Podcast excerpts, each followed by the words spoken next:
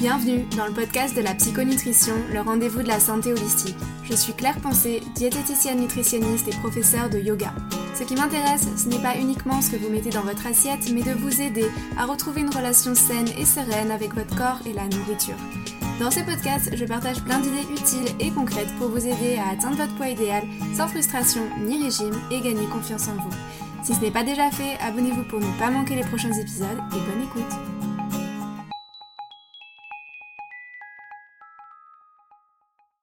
Bonjour à tous et bienvenue dans ce nouvel épisode de podcast. Aujourd'hui, je suis très heureuse d'accueillir Andrea, fondatrice de la marque de pâtisserie végétale Luna Création. Dans cet épisode, Andrea nous raconte comment elle est passée de chef pâtissière à entrepreneur et ce qui l'a amené à créer ce qu'elle a nommé les lunes, des bouchées à la noix de coco, fabriquées exclusivement à partir d'ingrédients bruts et non raffinés. Andrea nous partage aussi un bout de son histoire et notamment sa période difficile dans les troubles du comportement alimentaire. L'histoire d'Andrea m'a beaucoup touchée et ce qu'elle insuffle à travers Luna Création m'a donné du baume au cœur. J'espère que cet épisode vous plaira autant que j'ai pris plaisir à l'enregistrer en compagnie d'Andrea. Je vous souhaite une bonne écoute. Bonjour Andrea, je suis ravie de t'accueillir sur le podcast. Comment tu vas aujourd'hui? Ça va très bien, merci Claire. Est-ce que tu peux te présenter, s'il te plaît, euh, pour les personnes qui ne te connaissent pas? Euh, oui, du coup, euh, donc je m'appelle Andrea et je suis la fondatrice de Luna Création, qui est une jeune marque de pâtisserie végétale, biologique et naturellement sans gluten. Ok, super. Et depuis combien de temps est-ce qu'elle existe? Eh bien, là, on va être sur la troisième année. Top. Euh, je voulais que tu nous racontes un petit peu euh, les débuts de l'entreprise. Quel a été ton déclic euh, dans la naissance de Luna Création? Pourquoi est-ce que tu t'es, tu t'es décidé de créer ton entreprise? C'est un long cheminement, je pense. déjà, j'ai toujours voulu monter mon projet. depuis que je suis petite fille, j'ai toujours voulu créer un produit, partager ce produit. Je savais juste pas lequel. Et, euh, et moi, la pâtisserie est arrivée un peu par hasard dans ma vie quand j'ai, dans le début de ma vingtaine. Euh, j'étais pas destinée à faire de la pâtisserie du tout. J'ai fait les beaux-arts, donc vraiment un parcours classique euh, artistique. Euh, et j'ai eu des gros problèmes de santé euh, assez lourds quand j'ai, à, à, partir de mes 18 ans, qui ont fait que j'ai dû m'alimenter différemment. Donc j'ai appris des bases par nécessité sur une autre alimentation. Donc en fait, j'ai eu ce, parcours mais personnel, vraiment séparé de ma vie professionnelle. Et j'ai eu l'opportunité quand j'ai eu ouais, début de vingtaine, au milieu de mes études, j'ai eu l'opportunité de partir à Hong Kong. Enfin, c'est une folle histoire, mais de partir à Hong Kong et de devenir chef pâtissière. Et je suis rentrée dans la pâtisserie comme ça. Donc là, ça va faire huit ans. J'ai été chef pâtissière et Luna, en fait, c'est vraiment dessiné assez naturellement avec avec mon parcours assez atypique, euh, mes expériences assez diverses et, et le projet Luna s'est dessiné concrètement il y a ouais il y a trois ans euh, avec l'envie bah, de proposer une jolie version de la pâtisserie végétale. voilà. Oui, quand, quand, je me suis renseignée un petit peu sur toi, j'ai vu que effectivement c'était né de plusieurs problèmes de santé à la base, notamment des intolérances alimentaires, si je me trompe pas. Ouais, exactement. Alors c'était pas ça mon problème de santé. C'était d'autres choses, mais euh, un des médecins que j'ai rencontré parmi la cinquantaine de médecins que j'ai rencontrés à l'époque euh, m'a diagnostiqué, entre autres, hein, mais euh, des intolérances et des allergies alimentaires assez costauds. Et à l'époque, comme j'ai vraiment vu, j'ai en fait j'ai vraiment eu un parcours médical très complexe, un peu dans l'errance. Et quand ce médecin m'a diagnostiqué, on va dire ça, ces intolérances, je l'ai pris un peu comme la réponse à mes problèmes de santé. J'ai appliqué vraiment un nouveau régime du jour au lendemain j'ai basculé. Donc, euh, bah, des choses assez classiques à l'époque, on n'en parlait pas du tout. C'est assez rigolo, mais vraiment il y a dix ans, euh, euh, c'était voilà le gluten, les produits laitiers, les œufs, les abricots. Enfin bref, c'était assez. La liste était longue. Et, du coup, j'ai bah, complètement changé de régime, mais de manière un peu brutale. Et tu, tu, as vraiment senti une nette différence à partir du moment où tu as commencé à, à éviter tous ces aliments qu'on t'avait diagnostiqués intolérantes? Alors je vais être honnête, pas du tout. En fait, mes problèmes, mes problèmes vraiment se sont empirés, mais encore une fois parce qu'avec le recul, moi j'étais très jeune à l'époque, j'étais désespérée parce que j'étais malade, j'avais pas de réponse. Donc en fait, j'ai fait la transition beaucoup trop brutalement, en fait et tu peux pas, enfin voilà, avec le recul maintenant j'ai appris, c'était il, y a une dizaine d'années, hein. C'est pas parce que, ce diagnostic était faux, mais c'est parce que le, changement était trop brutal. Tu peux pas brutaliser ton corps, en fait, quoi qu'il, peu importe un diagnostic ou autre. C'est vrai que j'aurais dû y aller sur une transition un peu plus lente, supprimer des aliments plus doucement, on va dire. Et moi, j'ai été très radicale et j'ai pas été accompagnée du tout. Donc, donc non, non, au contraire, mon corps a très mal réagi au début. Je pense que mon corps n'a pas compris du tout ce qui se passait. Et, et au contraire, j'ai été de plus en plus malade. Après, après ça s'est apaisé. Mais voilà, si j'ai un conseil à donner, c'est allez-y doucement. de faire la transition progressivement. ouais, exactement. Il peut être trop radical, sauf en cas effectivement d'allergie sévère où on peut enfin, décéder. En fait, tout simplement, il y a vraiment des allergies, notamment au gluten, qui peuvent être très très sérieuses. Moi, même si c'était mmh, très fort, c'était pas non plus, ma vie n'était pas en jeu de manière immédiate, on va dire. Donc j'aurais pu y aller plus doucement. Et qu'est-ce que tu faisais comme métier avant de te lancer, dans l'entrepreneuriat? Hem, moi, c'est pas vraiment une reconversion parce que je quand je suis quand je suis arrivée dans la pâtisserie, en fait, c'était bon, c'était pareil, c'était un peu un coup de tête, mais j'étais encore, je faisais encore mes études. Donc en fait, je venais terminer mon premier cycle aux Beaux-Arts, et il y a eu cette opportunité, donc j'ai un peu tout quitté en cours de route. Donc par contre, ce que je faisais, c'est que j'ai travaillé, je travaillais depuis mes 20 ans, on va dire, dans une, euh, entreprise événementielle euh, sur Paris et j'étais scénographe pour eux. Scénographe plus d'autres missions. Donc j'ai beaucoup travaillé dans l'événementiel, dans l'art de la table, la décoration et ça c'est une euh, grande passion que j'ai. Euh, et j'ai commencé euh, donc à mes 20 ans en stage, finalement ça s'est développé, enfin je suis restée et je faisais ça en fait en parallèle de mes études. Donc j'ai fait ça un peu en saccadé euh, sur des petits contrats pendant pendant 8 ans. Pas une vraie reconversion.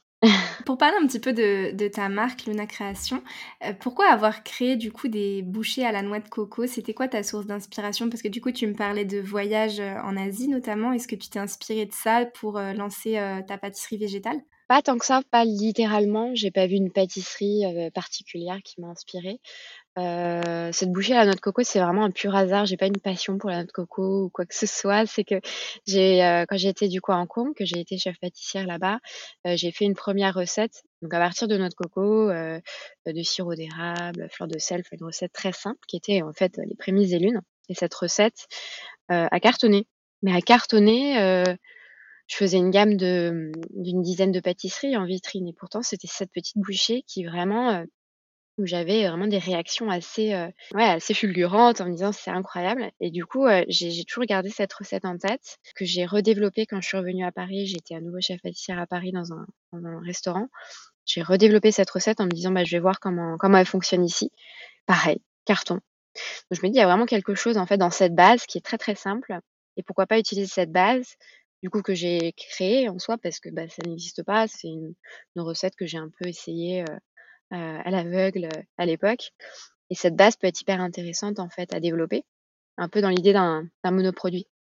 C'est un peu ça l'idée avec Luna, c'est que euh, j'adore la pâtisserie française pour ce qu'elle évoque, pas forcément pour les goûts, les saveurs. Je, je trouve que c'est, on est encore très, enfin sans critiquer, hein, mais on est quand même très très old school dans notre approche de la pâtisserie en France. Par contre, on a cette image de la pâtisserie très bijou, euh, de collections, des vraiment des collections qui sortent chaque saison. Enfin, je trouve ça assez génial. Et ça, c'est vraiment nous qui avons, euh, enfin, c'est Pierre Hermé d'ailleurs.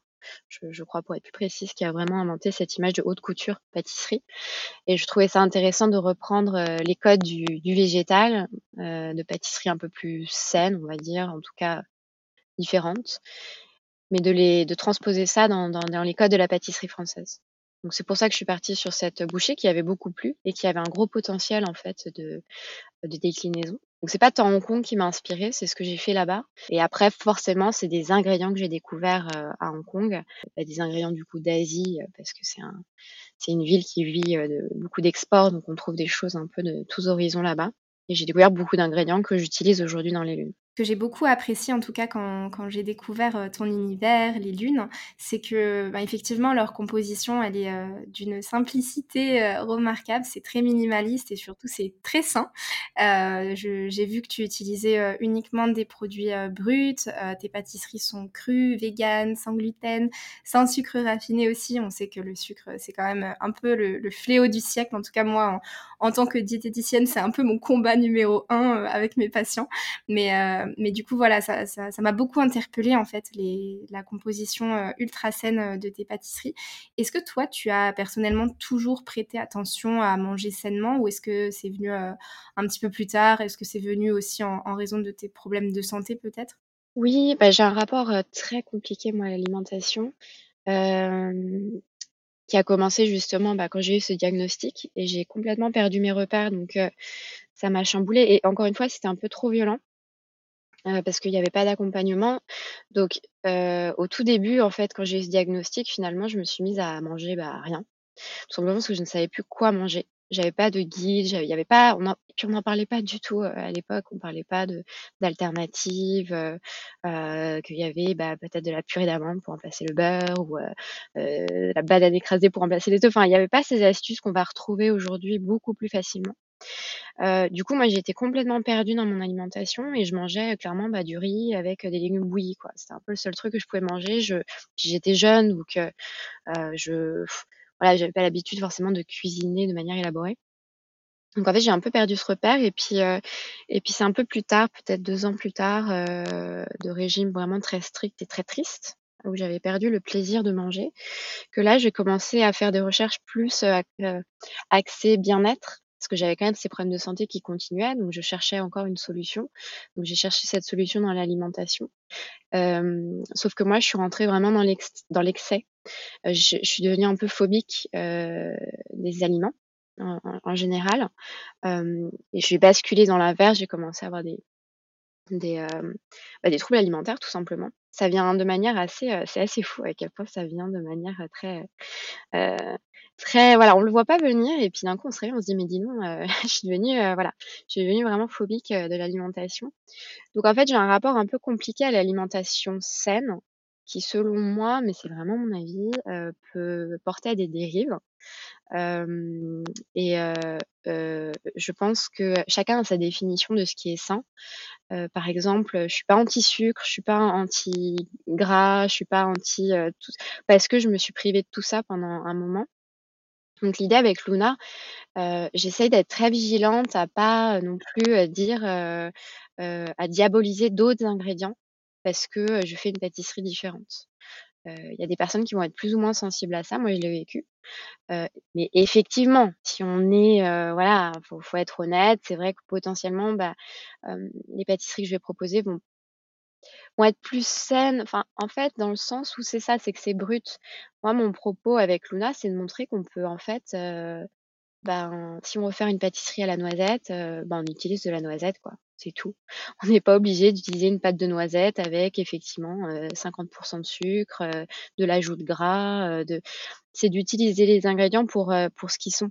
C'est ça mon propos avant le côté sain ou autre que des gens vont retrouver dans mes pâtisseries et libre à eux, hein, j'ai beaucoup de clients qui trouvent une alternative, saine en Luna et tant mieux et parce que peut-être c'est leur définition de sain, mais je suis vigilante là-dessus. Donc ma promesse en fait avec Luna, c'est plutôt, faites ce que vous voulez de votre alimentation. Moi, je suis pas là pour prêcher quoi que ce soit, un, lifestyle particulier ou autre, mais c'est réapprenez le goût des vrais ingrédients. Pour avoir vu en plus les dessous de la pâtisserie classique, qui honnêtement n'est pas très jolie.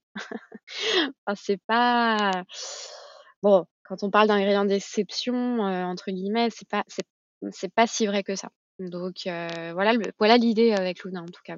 Merci pour ton partage par rapport à, ça, aux troubles alimentaires. Je trouve que c'est hyper euh, important de sensibiliser euh, les gens euh, à ce sujet-là. On parle beaucoup de, d'anorexie mentale, notamment dans les troubles alimentaires. Et c'est vrai qu'on parle très peu de l'anorexie physique ou de l'orthorexie ou ce genre en fait de, de troubles qui peuvent se développer justement en raison d'une phobie, en raison d'intolérance, de maux de ventre.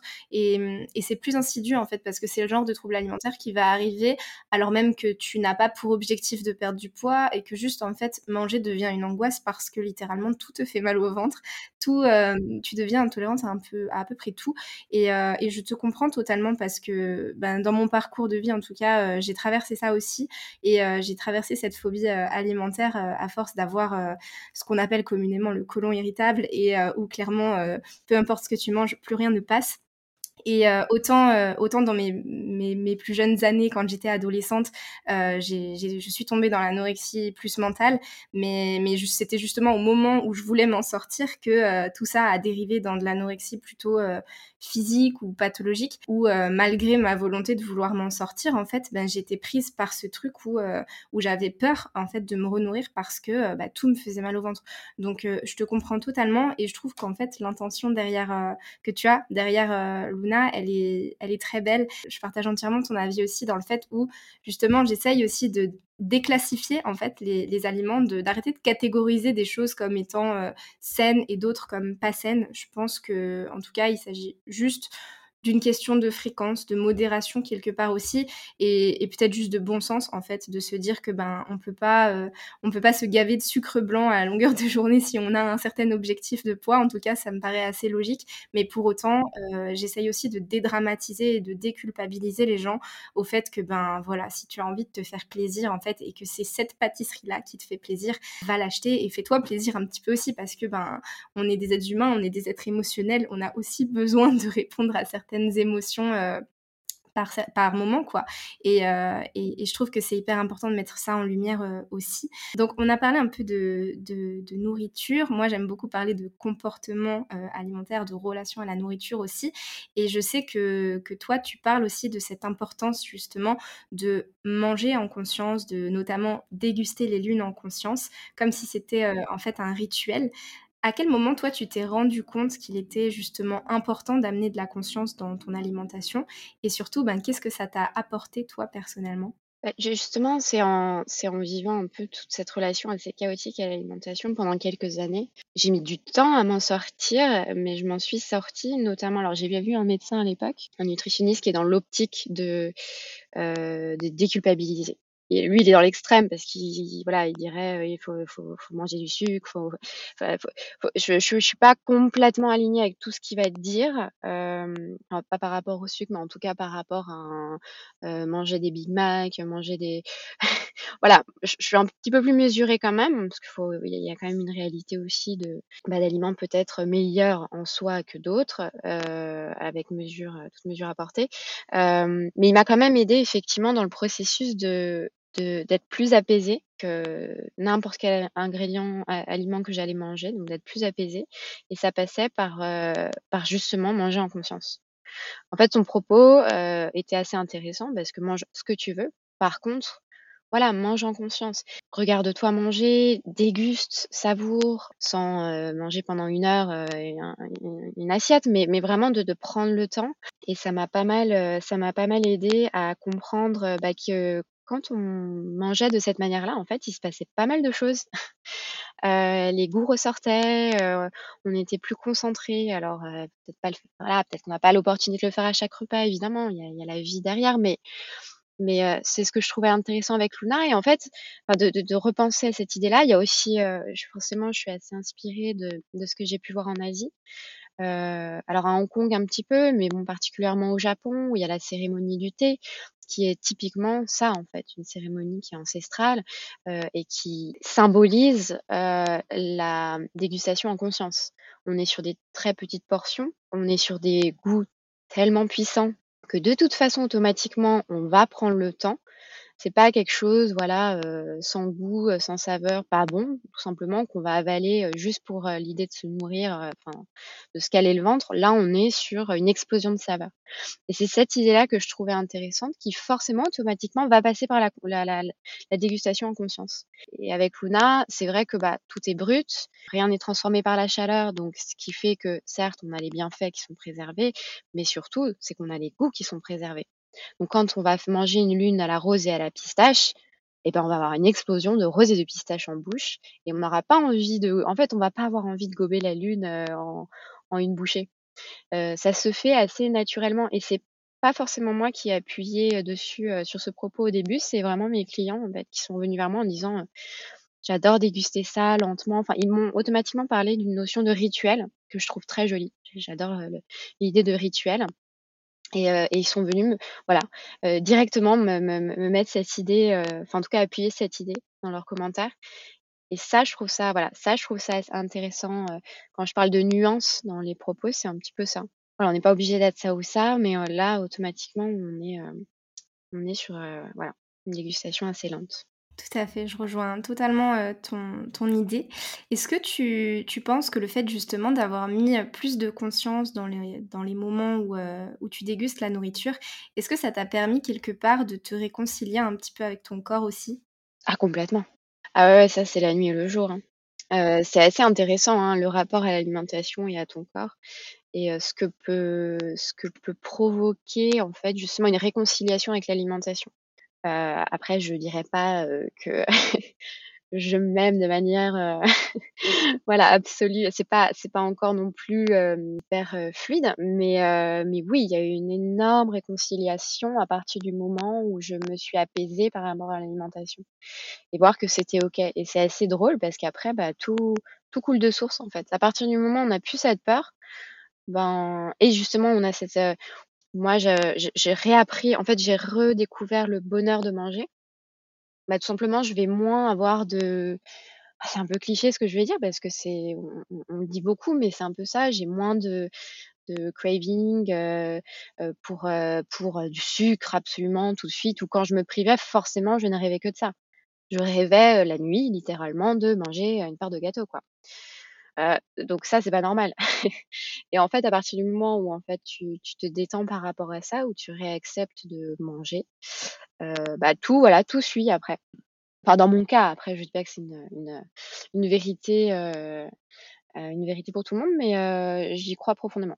J'aime bien dire euh, que mmh, on est naturellement attiré par ce qu'on s'interdit en fait. Et dès que tu commences à te dire j'ai pas le droit de manger ça, voilà, et ben on a envie plus que de ça. Forcément, je te dis tu peux manger tout ce que tu veux sauf du chocolat, tu vas vouloir du chocolat.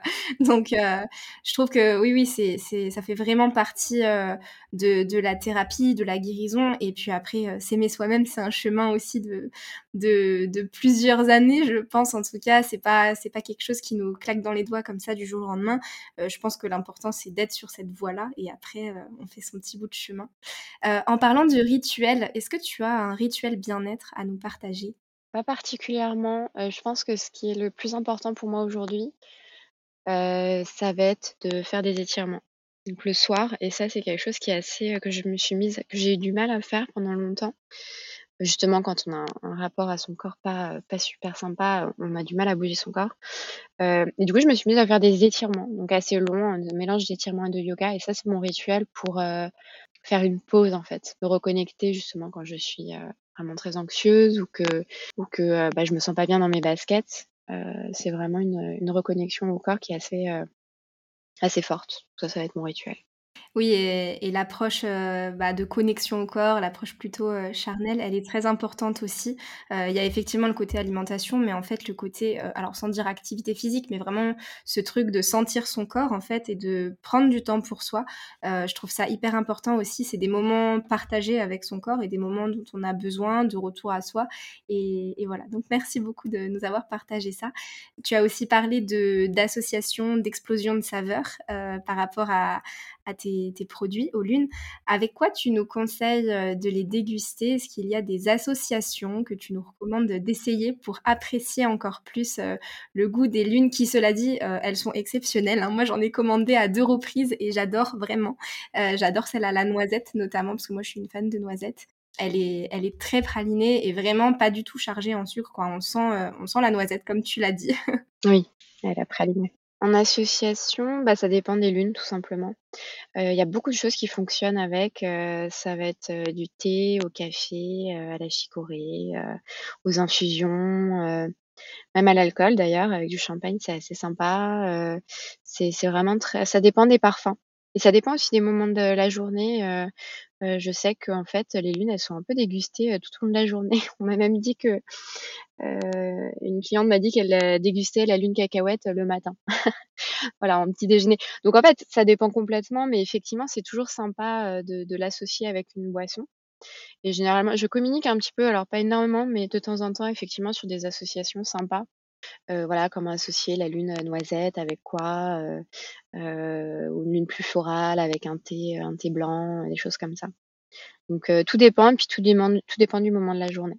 OK et je me demandais aussi, si tu avais des critères de sélection assez précis pour, choisir tes matières premières qui vont composer tes lunes? Pas particulièrement, on va être sur du bio. Alors on n'est pas à 100 mais on essaye au maximum d'être bio dans la dans la limite du possible, bien sûr. Heu, on n'est pas à 100% parfait dans le sens où, par exemple, on va pas être local, mais bon ça, heu, de toute façon, je je ne peux pas tricher dessus, c'est évident que la noix de coco ne pousse pas en région parisienne. Après tout ce qu'on peut, sourcer, de manière locale, on le fait. Donc voilà, on passe par des fournisseurs, bah, classiques de pâtisserie, en gros, et et Comment dire? Heu, biologique principalement. Bon évidemment, tout doit être végétal, hein, ça c'est évident. Hem, après là où je vais m'accorder des libertés, c'est qu'on fait souvent des lunes éphémères, donc des collections, heu, temporaires, hem, soit de saison, par exemple en été on va partir sur une lune à la cerise ou des choses comme ça, ou marron glacé pour Noël, hein, qui a très bien marché d'ailleurs. Ou alors des collaborations et là c'est le moment pour moi de m'amuser parce que je peux collaborer avec des marques très, très différentes. Pas forcément alimentaires.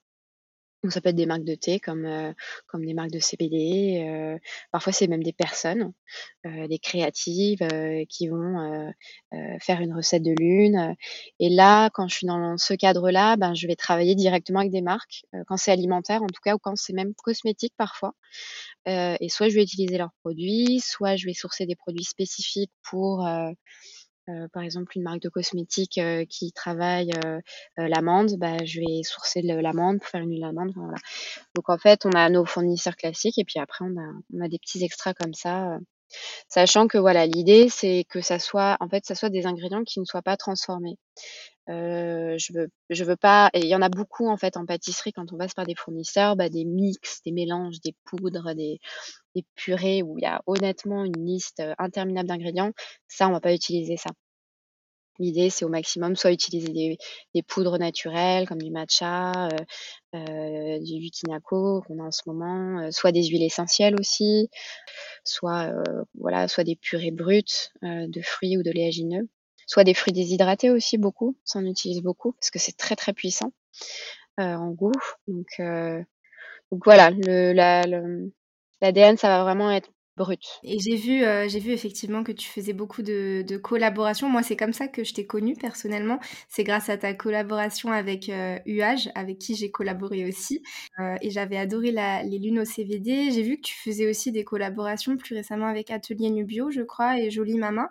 Donc heu, franchement, c'est top, ça donne, donne envie et heu, je trouve que c'est une belle stratégie de communication aussi par ailleurs, pour, ben, se faire connaître tout simplement parce qu'en en quelques années, tu as quand même parcouru, un bon bout de chemin, je trouve, donc un grand bravo à toi. Quel message aujourd'hui est-ce que tu souhaites, transmettre avec Luna Création? Merci.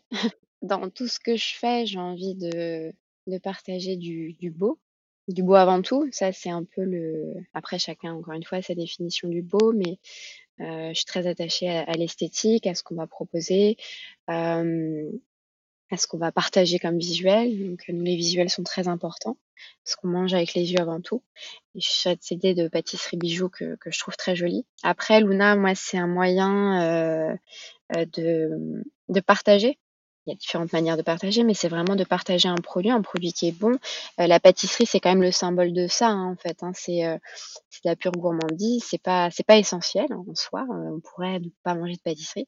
Donc c'est vraiment, cette gourmandise, ça ça ça ça symbolise vraiment le bonheur, en fait. Quand on offre des pâtisseries à quelqu'un, c'est ça veut dire quelque chose. C'est soit on va remercier quelqu'un, soit on va célébrer quelque chose, soit on est invité, on voilà, on partage tous ensemble. Ça, je trouve ça assez génial, en fait, de pouvoir le faire grâce à Luna et de voir les lunes sur les tables de milliers de personnes. C'est quand même assez, heu, c'est quand même assez incroyable, et mon message après aussi, c'est vraiment que de montrer, de prouver une bonne fois pour toutes parce que c'est pas encore, heu, très intégré comme message, mais que le végétal peut être très bon.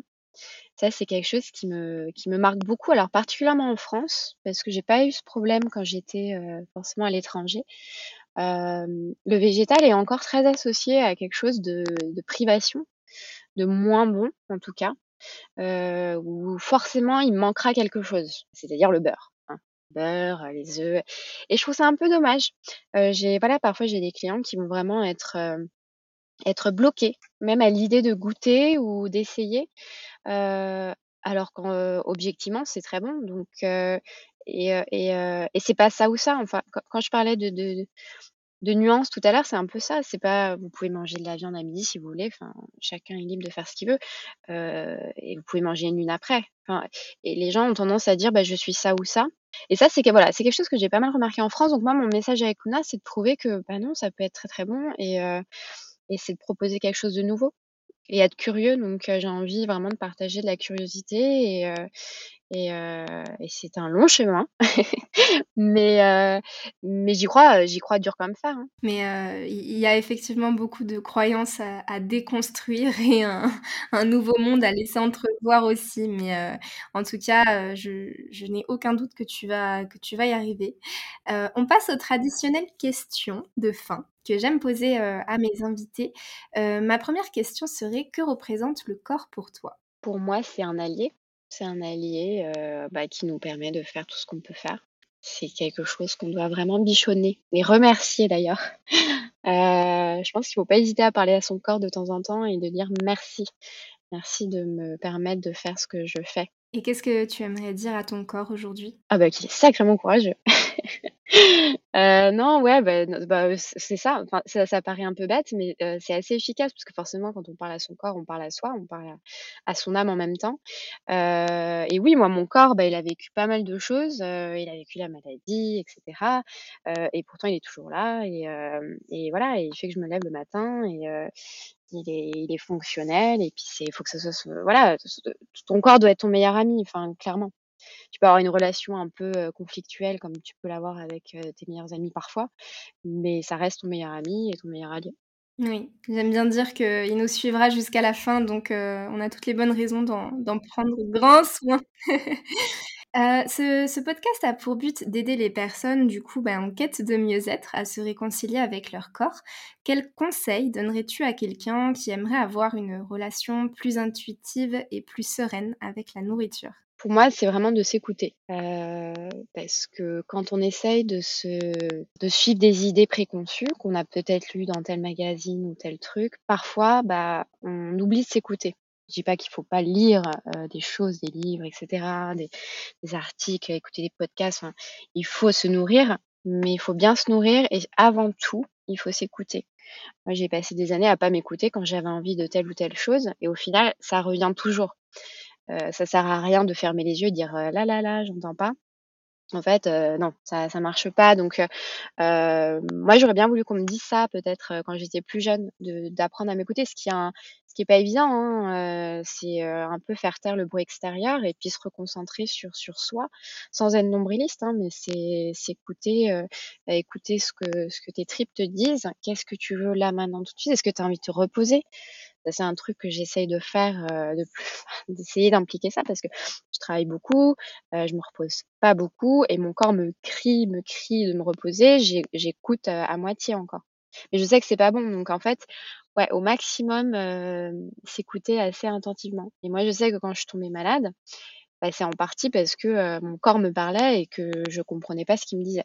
Et c'est pour ça qu'il y a eu une incompréhension pendant des années, donc le plus tôt possible, ouais, ça serait de s'écouter, de se faire confiance aussi, de faire confiance à ton corps. Et je pense qu'effectivement quand, quand on n'écoute pas ses besoins ou ses émotions, elles reviennent toujours à un moment ou un autre, on ne peut pas y échapper. Donc, euh, merci encore une fois pour ton partage. Hum, j'ai une dernière question. Est-ce que tu as une référence inspirante à partager? Ça peut être euh, un livre, un podcast, un film, une citation, ce qui te vient à l'esprit euh, spontanément. Moi, il y a un livre qui m'a beaucoup marqué. C'est Femme qui court avec les loups de Clarissa Pinkola Estes. On m'en a parlé, oui. Ouais, il est assez puissant. Euh, enfin, il a pas assez, il est incroyablement puissant. Et euh, j'ai mis beaucoup de temps à lire parce que je voulais pas le terminer. Donc euh, je pense que j'ai mis un mois à le lire, tout doucement pour, pour ne pas, m'arrêter. Et en fait, c'est un livre qui parle de de de c'est un livre qui va revisiter des des légendes, des histoires, autour de femmes, et qui, qui va vraiment mettre en avant la femme, leur force, au travers de contes, de mythes, et de légendes. Et c'est drôle parce que je pense que chaque histoire est différente. Je sais plus combien il y en a parce que c'est plein de, de, courtes histoires. Mais je pense que tout le monde peut se retrouver au moins dans une histoire, en tout cas, même si c'est des, des, légendes qui, voilà, qui ne se passent pas du tout dans, notre, dans le monde contemporain, etc. Mais on peut retrouver des situations et ça, je pense que ça peut parler à toutes les femmes. pour moi, c'est une lecture indispensable à un moment donné, quand on est prête à le lire, quand on est prête à accepter le message, mais ouais, ça c'est une grosse source d'inspiration. Mmh. On m'en a déjà parlé une première fois, ça fait la, deuxième ou la troisième fois, je crois, que qu'on m'en parle là. Donc je prends ça comme un clin d'œil. je pense que je vais le lire un moment. Écoute, Andrea, merci beaucoup pour tout ce que tu as partagé aujourd'hui.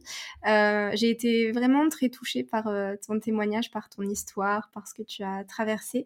Et je trouve que vraiment tout ce que tu incarnes dans ton projet, c'est vraiment très beau, comme tu l'as dit, toi qui voulais faire le beau. Je pense que c'est réussi.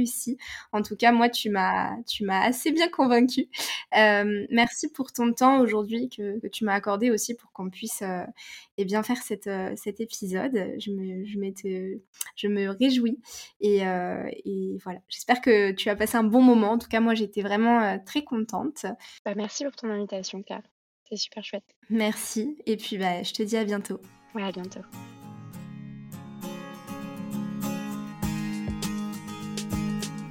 Si cet épisode vous a plu, n'hésitez pas à le partager sur vos réseaux sociaux, à me laisser un commentaire sur Apple Podcast ou un avis 5 étoiles sur votre plateforme d'écoute préférée. Je vous dis à bientôt sur le podcast de la psychonutrition.